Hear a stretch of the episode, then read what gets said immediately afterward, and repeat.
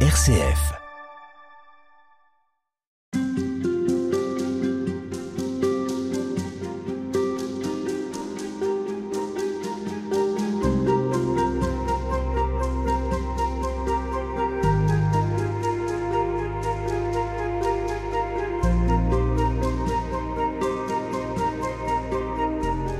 Et en ce temps de l'Avent, nous avons choisi toute cette semaine de nous arrêter sur euh, l'espérance, sur la lumière et de le faire à travers le prisme des migrants, des exilés. Avec vous, Francis Mercard, bonjour. Bonjour. Vous êtes diacre, vous êtes médecin et vous êtes très impliqué sur le terrain auprès des migrants, que vous soignez, que vous accompagnez, que vous hébergez aussi. Dans, dans quelle mesure vous diriez que vous avez appris des exilés? L'étranger nous oblige à nous mettre à nu je crois que c'est vrai de dépoussiérer un petit peu. Je crois que le, en ce temps de l'avant, c'est intéressant de se laisser bousculer par l'étranger, qui nous rappelle un petit peu notre condition de chrétien. De, de, de chrétien, qui est donc de ce pèlerin qui, que nous sommes sur terre, et ça nous interpelle sur le sens de la vie. Qu'est-ce qui fait, qu'est-ce que c'est que vivre?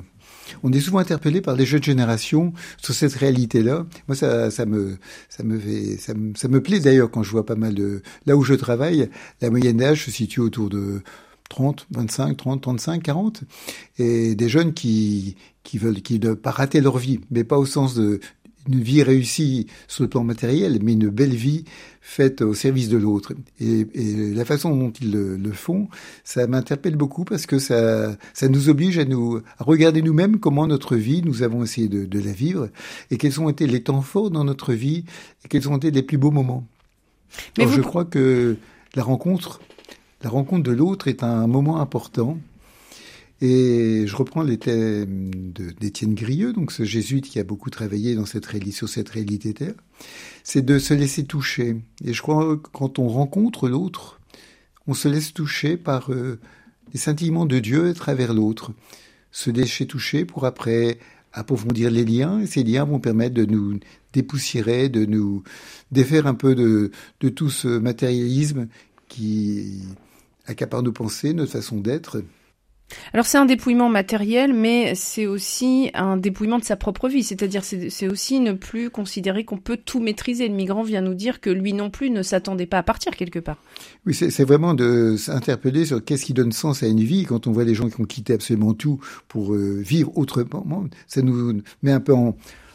Ça nous interpelle sur notre manière très étroite dans laquelle nous pouvons quelquefois vivre. Je citerai les propos de Jean-Yves Baziou, qui est un doyen de la faculté de théologie de Lille, qui disait L'inconnu nous donne de rencontrer le Dieu qui nous demeure encore méconnu. Dieu parle en des langues étrangères aux chrétiens. Nous pourrions dire que nous sommes évangélisés par l'étranger, dans la mesure où en allant chez lui, nous en recevons des scintillements inédits sur le Dieu que nous cherchons. Et je crois pour moi profondément à cette réalité-là, parce que cet étranger que nous rencontrons, qui n'est là qu'il sauve sa peau, il sauve sa famille, et malgré tout, il a le sourire, il cherche à vivre et, nous rappeler ce que c'est réellement que, vivre. Et notre société marchande, où les relations sont souvent un peu commerciales, le fait de pouvoir avoir, établir de véritables relations, en être en vérité, être sincère, sans faux semblant, en laissant tomber des masques, ça donne vraiment sens à, une vie, la façon d'être avec l'autre. Et c'est ce climat-là que l'on peut vivre avec la personne qui a vécu la migration, également avec les, équipes, parce que travailler auprès de ces populations, c'est pas facile. C'est un peu de se vivre qu'avec d'autres, mais en équipe et avec des, des temps de relecture. Sans ça, on, on, on s'use on se démolit également.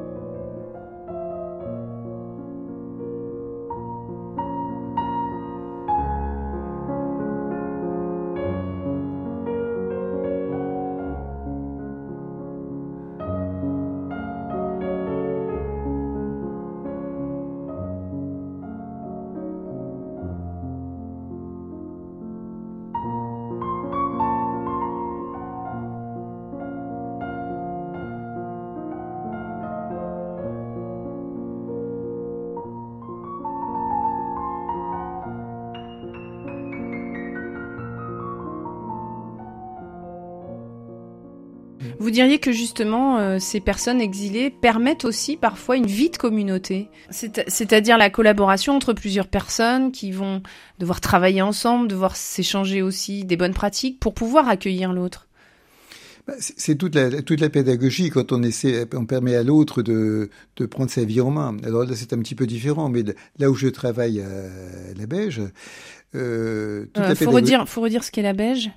La Beige, c'est donc une association euh, qui a été créée il y a une bonne trentaine d'années pour s'occuper des personnes à la rue et elle a démarré avec un bus à deux étages, un bus anglais près de la gare de Lille, et maintenant c'est 350 salariés, 200 bénévoles. Et il faut savoir comme sur l'île, il y a plus de 3000 personnes à la rue, en comptant les squats et autres.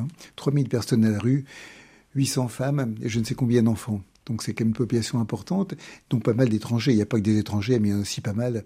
Donc la pédagogie de la Belge a été de permettre à ce que ces personnes puissent se prendre en charge pleinement et pendant deux ans, j'ai travaillé avec elle, ce qui s'appelait le groupe de recherche d'action participative, qui était un lieu justement où nous, nous devions diminuer pour permettre à l'autre de grandir. Donc on partait sur les fondamentaux de la Belge, donc cette association d'inspiration protestante. Donc euh, parmi les mots de l'évangile, il y avait la fraternité. Et on leur disait, ben vous, ce mot, c'est beau, c'est beau les théories, mais la fraternité, est-ce que vous avez l'impression qu'on la vit?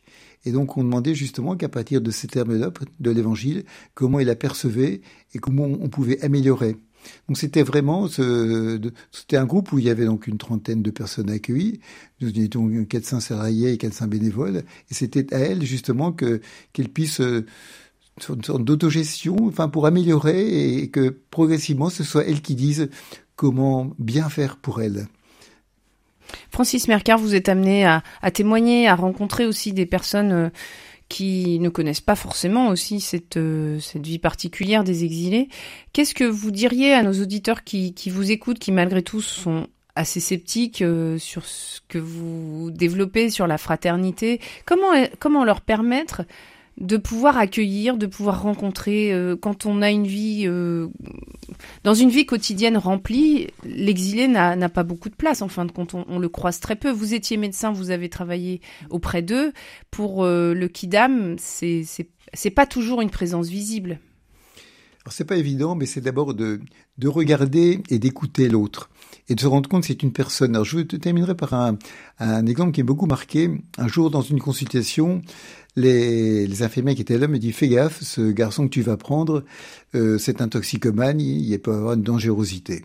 Donc j'étais un petit peu sur mes gardes. J'étais au début, je travaillais dans ce centre, donc j'écoute ce monsieur pendant une bonne trentaine de minutes. Et bout de 30 minutes, je dis bon bah vous venez pourquoi Quelle est la raison médicale? Puis il me regarde et me dit mais vous vous rendez compte ce qui s'est passé? Ça fait une demi-heure que vous m'écoutez. Jamais personne ne m'écoute. Donc je crois que le fait d'écouter l'autre, on n'est pas d'abord l'autre, il est reconnu comme un être vivant, humain. Souvent, ces personnes à la rue disent quand on a un chien, des gens regardent le chien parce qu'ils ont peur du chien, mais nous, on les ignore. Donc, nous sommes des êtres. Donc, c'est établir un, lien, écouter. Et à ce moment-là, c'est se laisser toucher. Et je m'aperçois que chaque fois que j'ai pu essayer de, témoigner vis-à-vis des populations roms ou des populations migrantes, c'est de permettre à l'autre de rencontrer cet autre. Un jour, en, voulant sensibiliser des, groupes d'action catholique, j'ai fait venir un, jeune, c'était au tout début des, grandes migrations, et il s'est déshabillé devant tout le monde, les gens se sont un peu étonnés pour montrer toutes les, les sévices qu'elle avait reçus. Et là, c'était un grand silence parce que les gens s'imaginaient pas qu'on pouvait être blessé à, ce point-là. Ça m'arrive quelquefois d'être au bord des larmes. Quand un jeune, dans toute sa dignité, qui a 12, 13, 14, 15 ans, il vient pour faire un simple point, puis je dis, bah, déshabillez-vous, que je regarde. Et puis je m'aperçois que il a été complètement lacéré, que ses jambes ont été percées par les balles parce qu'il passait en, en Libye en particulier. Mais il garde une dignité importante.